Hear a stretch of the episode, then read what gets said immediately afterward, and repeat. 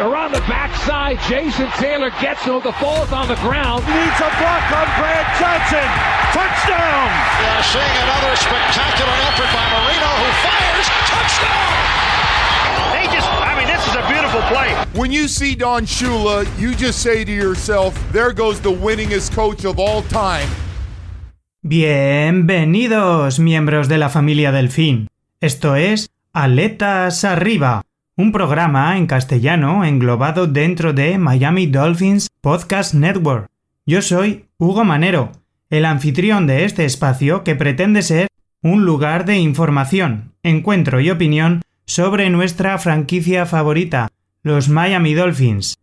Primera derrota de la temporada en un Thursday Night Football en el que sinceramente el resultado pasó a un segundo plano, partido marcado por la lesión de Tua Tagovailoa y los difíciles momentos que vivimos sobre el césped del estadio de los Cincinnati Bengals. Este es un tema muy sensible en el que no hay que especular ni dar informaciones falsas. Hablaremos luego de todo el proceso de cómo se manejó la lesión de Tua.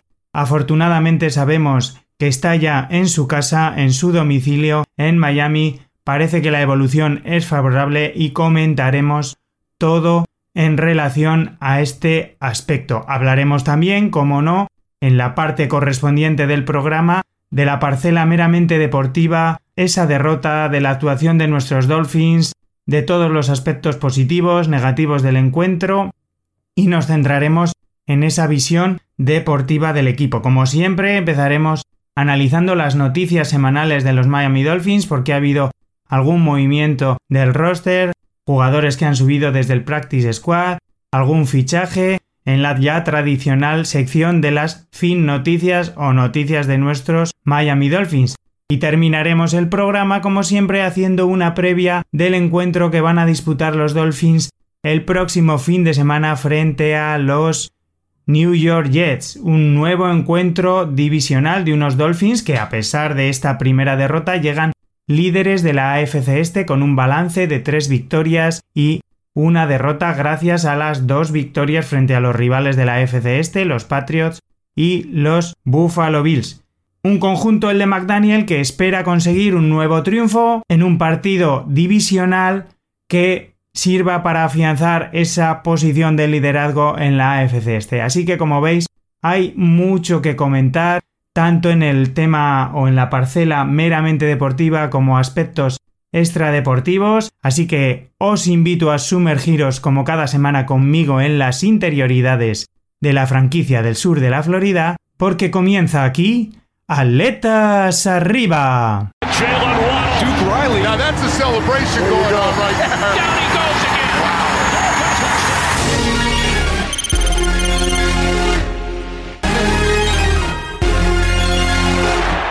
Arrancamos este capítulo semanal de Aletas Arriba con la ya tradicional sección de Fin Noticias, las noticias que se han producido alrededor de la franquicia de nuestros Miami Dolphins, porque tenemos que comentar una serie de movimientos en el roster. Antes del partido frente a Cincinnati Bengals, los Miami Dolphins hacían oficial que el receptor River Crackraft se incorporaba definitivamente al roster de 53 desde el Practice Squad. River Cracra fue un jugador que firmó con Miami el 17 de febrero de 2022, que había quedado incluido en el Practice Squad, pero que ante las incidencias físicas de Cedric Wilson había sido elevado las tres últimas semanas los días de partido. En estos tres partidos, River Cracraft ha conseguido acumular dos pases para 13 yardas y dos touchdowns. Ha sido buscado por Tua Tagovailoa en jugadas cerca de la red zone. Recordemos que Crackraft entró a la NFL en el 2017 después de jugar en la Universidad de Washington State. Ha pasado por diversos equipos porque firmó primero con el Practice Squad de Denver, ha tenido también un paso por San Francisco y esta última etapa en los Miami Dolphins. En total, en su carrera deportiva acumula 9 recepciones para 87 yardas y dos anotaciones de touchdown que ha conseguido con la camiseta de los Dolphins. Un jugador que ha demostrado tener buena química con Tua Tagovailoa, que entiende perfectamente por su pasado en San Francisco el esquema ofensivo de Mike McDaniel y que desde esta última semana frente a los Bengals es ya un miembro de la plantilla de 53 que completa ese cuerpo de receptores de los Miami Dolphins. La plaza vacante que ha dejado River Crackraft en el practice squad de los Dolphins ya ha sido ocupada porque ante la lesión de Tua Tagovailoa los Dolphins realizaron trabajo con tres quarterbacks. Estoy hablando de Ben DiNucci, Jayfron y Ray Sinet decantándose por este último para ocupar ese puesto en el Practice Squad y confirmándose así el regreso de Sinet a la plantilla, en este caso digo al Practice Squad de los Miami Dolphins, porque recordemos que este quarterback Ray Sinet ya pasó parte de la temporada 2020 y la pretemporada 2021 con los Miami Dolphins. En concreto fue una de las sensaciones de esa pretemporada del 2021 en las que consiguió completar 30 pases de 45 intentos, un 66,7% de completos, para 401 yardas y 3 pases de touchdowns con un rating de 107.7. Es especialmente recordado su partido frente a los Cincinnati Bengals en aquella pretemporada. Sinet es un quarterback que se unió a la NFL en el año 2020 firmando originalmente con Tampa Bay Buccaneers. Pasó después al Practice Squad de Miami el 14 de septiembre del 2020 y durante esa campaña de 2020 y 2021 estuvo en Miami, jugó esa pretemporada de 2021, pero no pudo hacer el roster final de 53, no pudo superar el corte aquel año, siendo reclamado por Philadelphia Eagles el 25 de octubre del 2021. Desde entonces permaneció en el roster activo de los Philadelphia Eagles. Así que se consuma el regreso de este quarterback para completar el practice squad de los Dolphins y ejercer como quarterback 3 actual de la plantilla por detrás de Teddy Bridgewater y de Skylar Thompson. Vamos a terminar esta sección semanal de noticias hablando de quarterbacks nuevamente con el asunto delicado de la semana en Miami. Me voy a poner muy serio porque es un tema que influye a la salud de un jugador del que se han dicho demasiadas especulaciones, yo me voy a ceñir a lo que conocemos del caso de Tua Tagovailoa. Como bien sabéis, durante el segundo cuarto del partido frente a los Bengals, Tua Tagovailoa recibe un sack, cae al suelo golpeándose la cabeza y queda tendido sobre el terreno de juego en unas imágenes que han conmocionado a los seguidores de los Dolphins y de la N FL. Los servicios médicos trasladan a Tua Tagovailoa a un hospital. Durante ese traslado, los Dolphins nos confirman que Tua puede mover las extremidades, está consciente y hablando con el personal que le acompaña al centro hospitalario. También se nos dice que en ese centro hospitalario se somete a Tua Tagovailoa a pruebas de imagen, un escáner cerebral y una resonancia nuclear magnética con resultado negativo. Afortunadamente no hay ninguna lesión estructural en el cerebro de Tua Tagovailoa.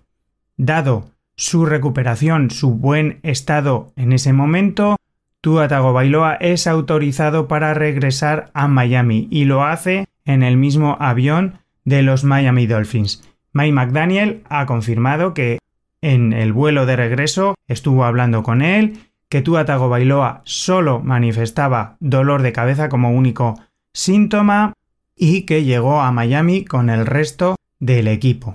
Nuestro entrenador Mike McDaniel también ha confirmado que Tua Tagovailoa, como no podía ser de otra manera, entra en el protocolo de conmoción y ha descartado, pase lo que pase durante esta semana o lo que queda de aquí al partido frente a los Jets, su presencia como quarterback en ese encuentro frente a los New York Jets.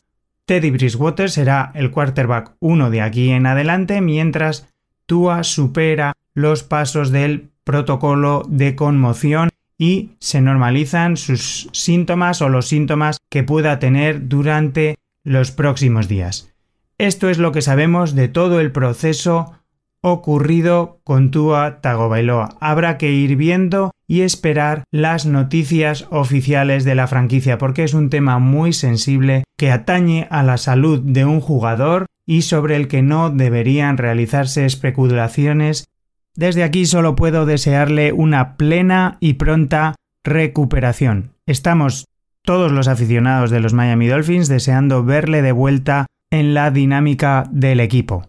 Pero bueno, vamos a cambiar de tema radicalmente, vamos a volver a la parte deportiva que es lo bonito de este deporte, porque toca ahora analizar esa primera derrota de los Miami Dolphins frente a los Cincinnati Bengals.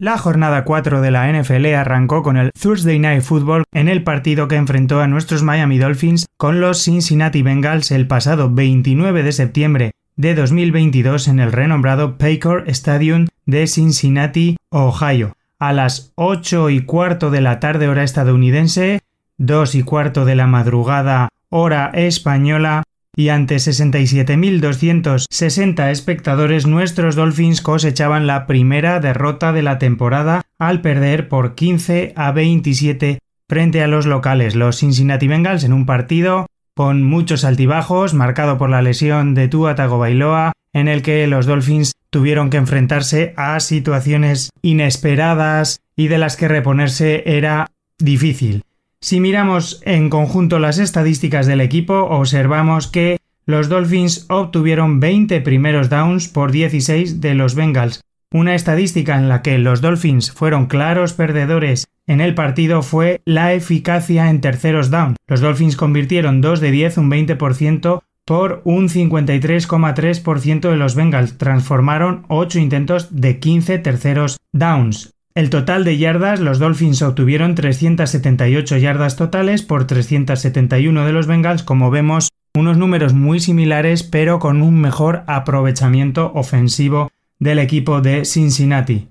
El total de yardas de carrera, 85 los Dolphins, 67 los Bengals, un gran trabajo de la defensa de Miami en este sentido que luego comentaremos. Yardas de pase, 293 de Miami, 304 de los Bengals.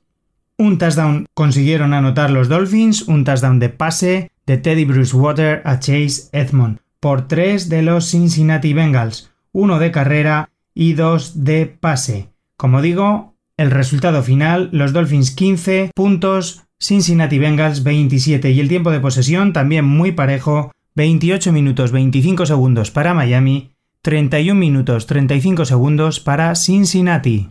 Pasamos ahora a analizar las estadísticas individuales del partido. En el apartado de pase, Tua Tagovailoa, mientras estuvo sobre el terreno de juego, tuvo 14 intentos, de los que completó 8 pases para 110 yardas, con una interceptación y un rating de 52.7. Teddy Bridgewater, por su parte, 23 intentos de pase, 14 completos, 193 yardas, un pase de touchdown, una interceptación para un rating de 84.1. Los Bengals, por su parte, Joe Burrow, 31 intentos de pase, de los que completó 20, 287 yardas, dos touchdowns, el más largo de 59 y un rating de 115. En el apartado terrestre, por parte de Miami, Raheem Monster fue nuevamente el corredor más utilizado por Mike McDaniel. 15 intentos de carrera que transformó en 69 yardas con una media de 4.6. El segundo corredor que más yardas obtuvo fue Teddy Bridgewater con una carrera de 11 yardas.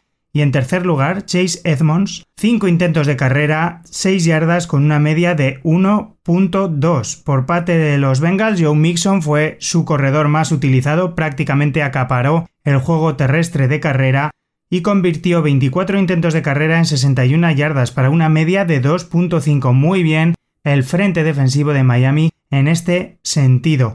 Está muy sólido defendiendo la carrera, tanto Christian Wilkins como Raywon Davis como Saxiller se están mostrando inexpugnables frente al juego terrestre de los adversarios y el frente defensivo de Miami está mostrando una gran versatilidad. Es una de las cosas que más me está gustando en este inicio de temporada de Miami.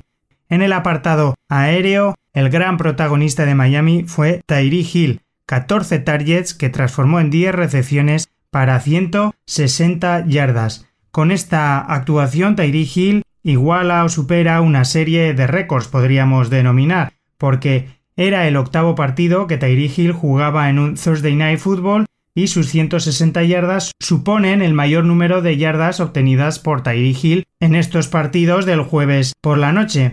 Con esta actuación de 160 yardas, los Dolphins acumulan esta temporada cuatro actuaciones de receptores por encima de las 100 yardas, siendo que la temporada previa únicamente obtuvieron dos actuaciones de receptores por encima de 100 yardas en todo el año 2021. Hill actualmente lidera la NFL tanto en yardas, con 477 yardas totales, como en yardas por partido, con una media de 119.3. En segundo lugar, de la clasificación de más yardas en estas cuatro primeras semanas de competición, encontramos a Stephon Diggs con 344 yardas, en tercer lugar a AJ Brown con 309, en cuarto lugar a Corland Sutton con 291 y en quinto lugar aparece nuestro Jalen Waddell con 21 recepciones que ha transformado en 381 yardas y 95.3 yardas de media por partido. Así que como veis, la pareja aérea de los Dolphins, estos Zoo Brothers, podríamos denominar, como ya se les llama en Internet, dado el apelativo de pingüino y la célebre celebración, nunca mejor dicho, de Jalen Waddell y el apodo de Guepardo o Chita de Tyree Hill, son una amenaza para las secundarias y están realizando un inicio de temporada realmente espectacular. Hay que decir también que en este partido Tyree Hill obtuvo una recepción de 64 yardas en la que el balón viajó por el aire 64 yardas en un pase de Teddy Bridgewater, que es el pase con la distancia aérea más larga en estas cuatro primeras semanas de campeonato. Así que como veis, unos números absolutamente espectaculares del fichaje estrella de los Dolphins esta temporada y que Jalen Waddell complementa a las mil maravillas. Pero si nos volvemos a centrar en este partido, el segundo receptor más productivo fue Trent Sherfield con 6 targets que transformó en 4 recepciones 55 yardas. En tercer lugar, Jalen Waddell, 5 targets, 2 recepciones 39 yardas. Por parte de Cincinnati, su receptor más productivo fue T. Higgins con 9 targets que transformó en 7 recepciones 124 yardas, un touchdown. Le siguió Jamar Chase, el jugador de segundo año con 81 yardas, Joe Mixon con 13, Hayden Hurst con 27 y Tyler Boyd con 47 yardas en dos recepciones. En el apartado defensivo por parte de Miami, el líder de tackles del equipo fue Jerome Baker, uno de nuestros capitanes defensivos, y le siguió muy bien Keider Kohu, un jugador con 6 tackles totales que se está demostrando muy efectivo en los placajes. Falla muy pocos placajes cuando tiene que realizar labores en la contención de la carrera.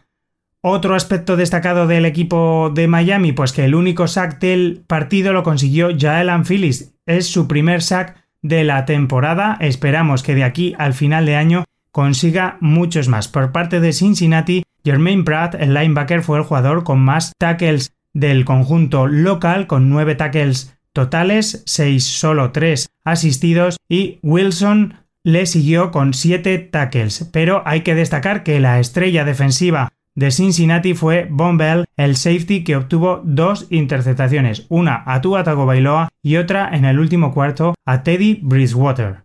El partido se desarrolló con bastante alternancia en el marcador, la verdad que los Dolphins tuvieron oportunidad hasta el último cuarto de llevarse el partido, a pesar de todos los condicionantes externos que vivieron durante la noche del pasado jueves. Comenzaba moviendo el balón el equipo de Cincinnati, la defensa de los Dolphins parecía en un primer drive acumular el cansancio de la semana anterior frente a los Buffalo Bills, Joe Burrow iba a empezar a mover las cadenas y el ataque de Cincinnati que se iba a adelantar en el marcador gracias a una carrera de 5 yardas de Joe Mixon.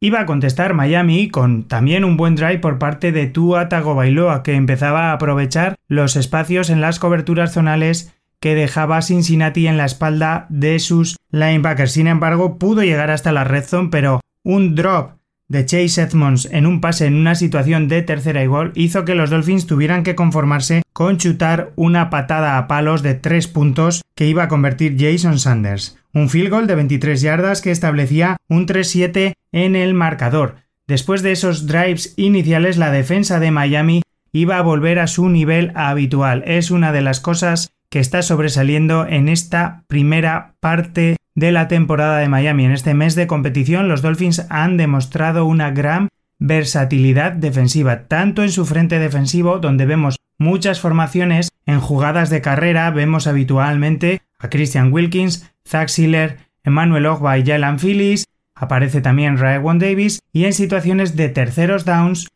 tiende a acumular Josh Boyer a Jalen Phillips y Trey Flowers por el centro de la línea defensiva enfrentados a los guard rivales para meter presión a los quarterbacks contrarios y por el exterior de la línea aparecen Melvin Ingram, Emmanuel Ogba, otros racers como Andrew Van Ginkel y están generando presión y obligando a los quarterbacks rivales a pensar rápido y a cometer muchos fallos. Pero bueno, como digo, la defensa de Miami consiguió parar a los Bengals. En el siguiente ataque de los Dolphins, en un intento de pase largo, llegó la interceptación a Tua en un balón que se queda corto, un intento de pase para Tyree Hill.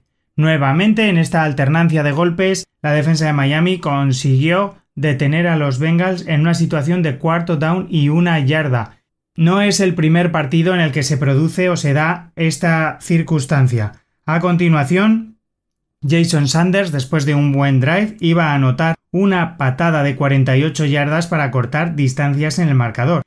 Iba a colocar el marcador en 6 puntos para los Dolphins frente a los 7 de los Bengals. Después, en ese segundo cuarto, se iba a producir el momento clave del encuentro, la lesión de Tua Tagovailoa con los momentos de tensión, de angustia que vivimos al verlo tendido sobre el terreno de juego. Vimos cómo todos sus compañeros accedían al campo con él, como luego se realizaba su traslado, como ya hemos comentado, a un centro hospitalario. Tuvo que sustituirle Teddy Bridgewater en un primer intento de mover la ofensiva en el que entiendo que estaba todo el equipo un poco afectado, tanto que hasta Jason Sanders falló un intento de field goal de 52 yardas. Burrow iba a aprovechar este desconcierto para, en una situación de enfrentamiento 1-1 de T. Higgins con Sabian Howard lanzar un pase de 59 yardas que iba a suponer el segundo touchdown de los locales y que iba a aumentar la distancia en el marcador a 6-14. Hay que decir que en esta jugada los Dolphins colocaron a sus dos safeties en un extremo de la formación defensiva preocupados de vigilar a Yamar Chase y su enfrentamiento con Nick Nidan y Kader Kohu y Burrow iba a leer muy bien esta situación ventajosa para la ofensiva de los bengalíes y iba a lanzar ese pase. El receptor local superó a nuestro cornerback estrella y se iba a producir este touchdown que suponía el 6-14 en el marcador y que por muchos momentos y por las circunstancias que se habían desarrollado hasta entonces parecía definitivo, pero nada más lejos de la realidad, Teddy Bridgewater saltó al campo la ofensiva de los Dolphins, volvió a mover el balón y cuando quedaba poco para llegar al descanso, después de un buen drive, Teddy Bridgewater iba a lanzar un shovel pass a Chase Edmonds en una gran jugada en la que la línea ofensiva de los Dolphins realizó una gran labor, especialmente Terron Aster saliendo a bloquear a defensas rivales e iba a abrir el hueco para que en ese shovel pass Edmonds recogiera el balón y entrara en la endzone. 12 a 14 no íbamos a poder recortar la distancia a un punto porque Jason Sanders iba a fallar el extra point. Se mostraba un poco dubitativo nuestro kicker. Llegábamos así al descanso, era el momento para poner las cosas en orden, iban llegando noticias favorables de Tua Tagovailoa, se nos decía que estaba consciente, que podía mover sus extremidades, que se había trasladado a un centro médico de Cincinnati y que se le iban a realizar pruebas. Comenzaba el tercer cuarto, un tercer cuarto muy poco productivo para ambos equipos. La única anotación llegó a 2.40 minutos para terminar ese tercer cuarto cuando Jason Sanders iba a anotar un field goal de 20 yardas. Iba a poner a los Dolphins por delante por 15 puntos a 14. En ese tercer cuarto se produjo el pase de Teddy Bridgewater de 64 yardas a Tyree Hill, el pase con la distancia aérea más larga en lo que llevamos de competición. Así que después de ese drive no pudo Miami rematar en esa red zone la jugada con un touchdown y se tuvo que conformar con estos tres puntos de Sanders que suponían adquirir por primera vez en el partido ventaja en el marcador. El último cuarto, sin embargo, fue ya un monólogo entre comillas de los Cincinnati Bengals porque a partir de aquí solo iban a anotar los Bengals. Consiguieron reducir esa ventaja de los Dolphins y ponerse nuevamente por delante gracias a dos field goals de su kicker de segundo año, un jugador que tiene una gran potencia en sus piernas. Anotó primero un field goal de 19 yardas y posteriormente uno de 57. Miami tuvo la opción de ponerse por delante nuevamente con un drive ofensivo en los últimos instantes del último cuarto, pero Teddy Bridgewater sufrió una interceptación por parte de Bombell y ahí acabaron parte de las esperanzas de los Dolphins. Iban a aumentar la distancia los Bengals a menos de dos minutos para el final con un pase de Joe Burrow de dos yardas para Hayden Hurst que iba a establecer el 27-15 en el marcador. Así que un partido con muchas cuestiones emotivas extradeportivas derivadas de la lesión de Tua Tagovailoa, en el que, a pesar de estas circunstancias tan anómalas, Miami pudo luchar hasta el final y tuvo el partido en sus manos, tuvo posibilidades de salir victorioso.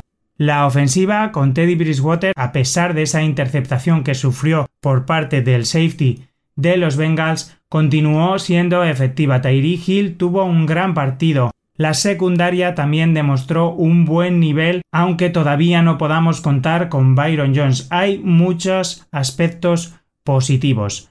Seguimos líderes de la AFC Este con un parcial de tres victorias, una derrota.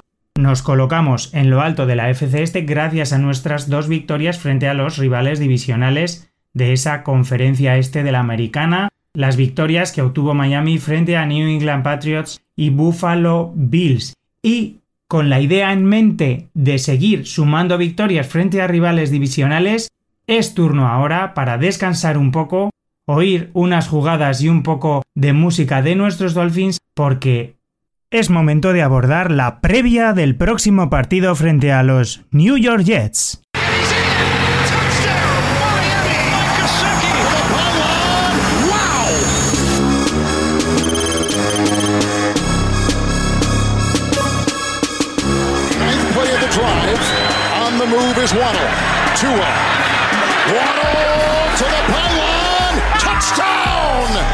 Semana 5 de la NFL que supondrá el tercer enfrentamiento divisional para nuestros Miami Dolphins. Toca viajar a Nueva York al MetLife Stadium porque el próximo domingo 9 de octubre de 2022 a la 1 de la tarde hora estadounidense 7 de la tarde hora española, los Miami Dolphins se enfrentarán a los New York Jets, un partido que aquí en España podréis seguir en el NFL Game Pass Internacional. Como os digo todas las semanas, ya sabéis que lo podréis ver en directo a través de dicha plataforma y si por alguna circunstancia no pudierais seguir el encuentro en directo, pues tenéis la opción de verlo después nuevamente el partido completo, una versión resumida de 40 minutos o también solo los highlights. Contarme nuevamente a través de las redes sociales cómo veis los partidos de los Dolphins, si los vais a ver solos, en compañía, si os reunís en algún bar, en casa de unos amigos, si lo veis con la familia. Me interesa, me interesa mucho saber cómo los seguidores de los Dolphins siguen cada partido en nuestro país. Un encuentro además que va a servir para clarificar las cosas en la AFC este. Los Dolphins buscarán la victoria para mantenerse líderes de la AFC este porque ahora mismo dominan empatados con los Bills por tres victorias y una derrota. Los Dolphins están colocados en primera posición porque han obtenido dos victorias divisionales frente a Patriots y Frente a Buffalo Bills, los Bills ocupan el segundo lugar con el mismo balance de victorias que Miami, tres victorias, una derrota, porque no acumulan tantas victorias entre los equipos de esta AFC este. Después le siguen los New York Jets con un balance de dos victorias y dos derrotas y cierra la clasificación de la AFC este los New England Patriots con una victoria y tres derrotas en un inicio sorprendente del conjunto de Belichick. Así que es un partido crucial frente a los Jets porque de ganar se podrían colocar los locales con tres victorias, dos derrotas e igualarían a los Dolphins. Así que Miami tiene que salir victorioso si quiere mantener esa posición de privilegio de la AFC este y seguir demostrando a Buffalo que es un rival muy a tener en cuenta. Vamos a ver ahora una serie de datos históricos, de récords que podría suponer una victoria de los Dolphins en casa de nuestros rivales, uno de nuestros más enconados rivales, los New York Jets y ese MetLife Stadium. Una victoria otorgaría a Miami un récord de cuatro victorias una derrota por primera vez desde el año 2003 y supondría la victoria total número 500 en la historia de la franquicia, incluyendo los playoffs. Así que, qué mejor manera de celebrar esa victoria número 500 que en casa de los New York Jets. Sería, además de producirse la victoria de los visitantes, la quinta victoria consecutiva frente a los Jets y daría a Miami un récord parcial de 9-1 en los últimos 10 partidos que hemos jugado frente al conjunto de Nueva York. Los Dolphins saltarán al campo de MetLife Stadium después de cosechar la semana anterior en el Thursday Night Football la primera derrota de la temporada. Es verdad que habrán tenido 10 días para preparar el encuentro y deben de llegar frescos. Los Jets, por su parte, en la jornada previa se deshicieron de los Pittsburgh Steelers en un partido que supuso el cambio del quarterback de los Steelers. Sentaron a Mitch Trubisky por Kenny Pickett, que se va a mantener como titular de aquí en adelante. Las claves de nuestros Miami Dolphins, pues a nivel ofensivo, Teddy Bridgewater estará a los mandos del equipo, ha tenido tiempo esta semana en los entrenamientos para aclimatarse a sus compañeros, es un jugador muy experimentado y no esperamos grandes cambios en la ofensiva local, una ofensiva en la que hay que seguir potenciando el juego de carrera. Raheem Monster parece que se ha establecido ya como el corredor preferido por Mike McDaniel en este primer mes de competición, sería muy interesante continuar potenciando ese juego terrestre para liberar de presión a Teddy Bridgewater.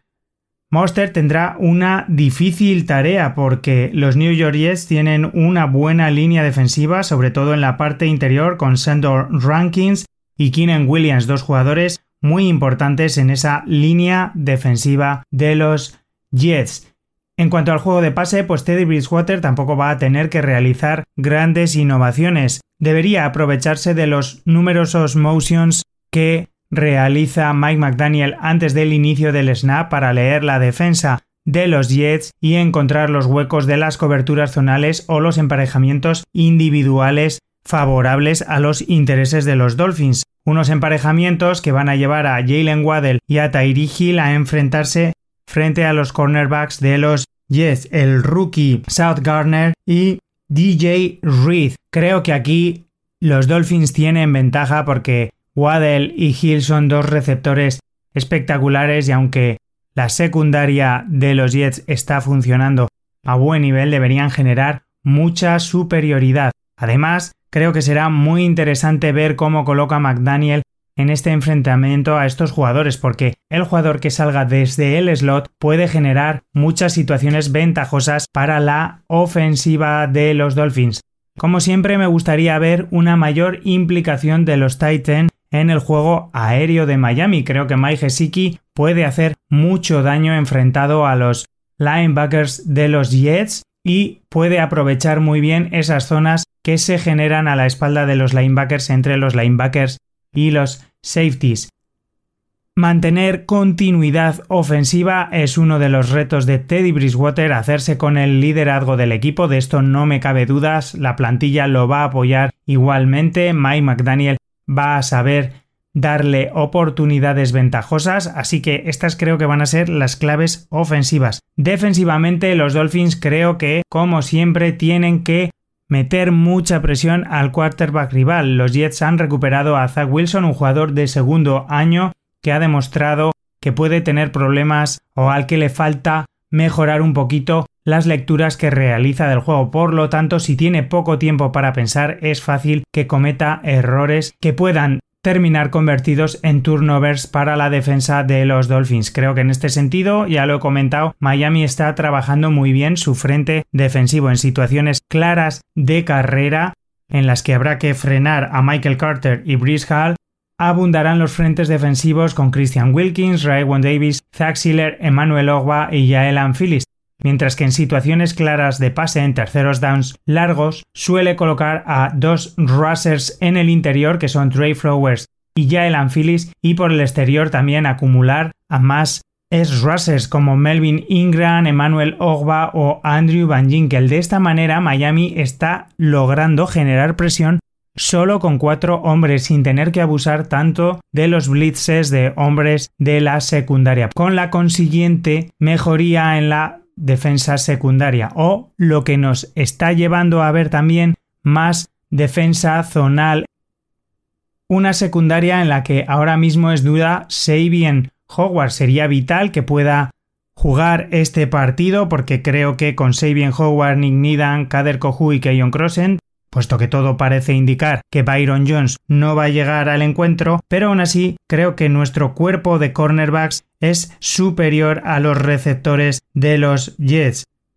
Deberían superar o no deberían tener demasiados problemas para contener a Corey Davis, a Garrett Wilson, el rookie que está realizando un buen inicio de carrera en la NFL, y a Elijah Moore.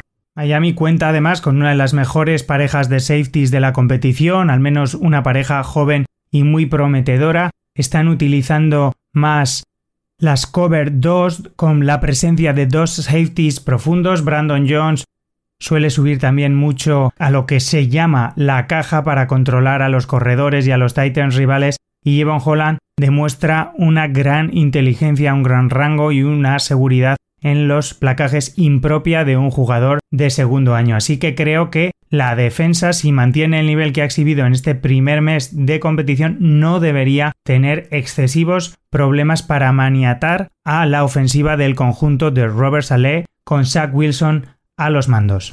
Para finalizar esta previa frente a los Jets, vamos a repasar ahora el depth chart de nuestros rivales para comprobar cuáles son sus jugadores más importantes, los principales puntos de atención que deberían tener los Dolphins en este enfrentamiento divisional. A nivel ofensivo, los Jets están liderados en la posición de quarterback por Zach Wilson, que acaba de regresar de una lesión, el jugador de segundo año, con mucho talento por pulir, pero que tiene todavía muchas cosas que mejorar. La línea ofensiva está formada en el left tackle debido a múltiples lesiones. Está jugando a Elijah Bear Attacker en el left guard Laken Tomlinson, un grandísimo guard, como center Connor McGovern, en el right guard Nate Herbin y el right tackle es para Connor McDermott. El cuerpo de receptores lo forman Corey Davis, el jugador de segundo año Elijah Moore, un jugador muy peligroso en el slot del que tendrá que estar muy atento o Nick Nidan o Kader Kohu o Brandon Jones y el rookie Garrett Wilson. Un jugador que quizá está pasando un poco desapercibido para el resto de la liga, pero que está siendo muy efectivo en el ataque de los Jets es el Titan Tyler Conklin, y del que Eric Rowe tendrá que estar muy atento en jugadas aéreas. El juego terrestre recae en las piernas de Michael Carter y el jugador de primer año, el rookie Breeze Hall. A nivel defensivo, la línea defensiva de los Jets tiene una gran calidad, como ya hemos dicho, por su parte interior juegan Sheldon Rankins y Keenan Williams y como es Russell, John Franklin Myers y Carl Lasson. Sí que posiblemente les falta un poquito de pass rush exterior. Vamos a ver si Teron Amster, Greg Little, si Robert Hunt, Liam Aikenberg y Connor Williams pueden contener a esta línea defensiva de los Jets. La posición de linebackers destaca CJ Mosley, el veterano jugador, y le acompañan Quincy Williams y Kwan Alexander. Como nickel cornerback juega Michael Carter II, en la posición de cornerback los ya mencionados DJ Reed y South Garner, que deberían tener problemas para contener el excelente juego aéreo de Miami, y como safeties Jordan Whitehead y la Marcus Joyner. Así que, como veis en resumen, un partido en el que los Dolphins tienen que demostrar que son un conjunto a día de hoy más hecho que los New York a pesar de la lesión de Tagovailoa, que tienen un mayor poderío ofensivo, una mayor calidad defensiva, una continuidad del trabajo defensivo de años anteriores y en el que el conjunto de los Dolphins buscará extender su racha victoriosa frente a los Jets, buscará obtener esa victoria número 500 en la historia de la franquicia y mantenerse en lo alto de la AFC este. Esto os puedo contar de la previa de este apasionante partido divisional. Como siempre, deciros que si os ha gustado este programa le deis a un like, os suscribáis a las plataformas de podcasting habituales donde escuchéis este Aletas Arriba. También, como cada semana, os recuerdo que entréis y visitéis con asiduidad y regularidad la página web de los Miami Dolphins www.miamidolphins.com que investiguéis las numerosas secciones que tienen porque allí colocan los injury report, el roster, las noticias, está colgado este podcast, están colgados los podcasts en inglés de la franquicia, el Drive Time de Travis, el podcast de Dolphins UK, todo el contenido lo encontráis allí en esa página web, así que os animo a que la visitéis con regularidad. Por último, para esta estrategia de marketing internacional en España y como cada semana os repito, que interactuéis con la cuenta oficial de Twitter de los Dolphins para España, arroba dolphins barra baja ESP. Darle like, me gusta, retweet, que pongáis comentarios a las publicaciones, en fin, es el medio digital en redes sociales que tiene la franquicia para comunicarse con los seguidores de nuestro país. Así que esas interacciones son muy importantes tanto para nosotros como seguidores como para los Miami Dolphins. Por mi parte no tengo mucho más que contar, ya llevamos aquí un rato hablando de estos Dolphins, desear a Tua Bailoa una rápida recuperación y yo os emplazo aquí la semana que viene para contar más noticias, más análisis de partido, realizar más previas y sumergiros conmigo en las interioridades de la franquicia del sur de la Florida en un nuevo episodio de Atletas Arriba.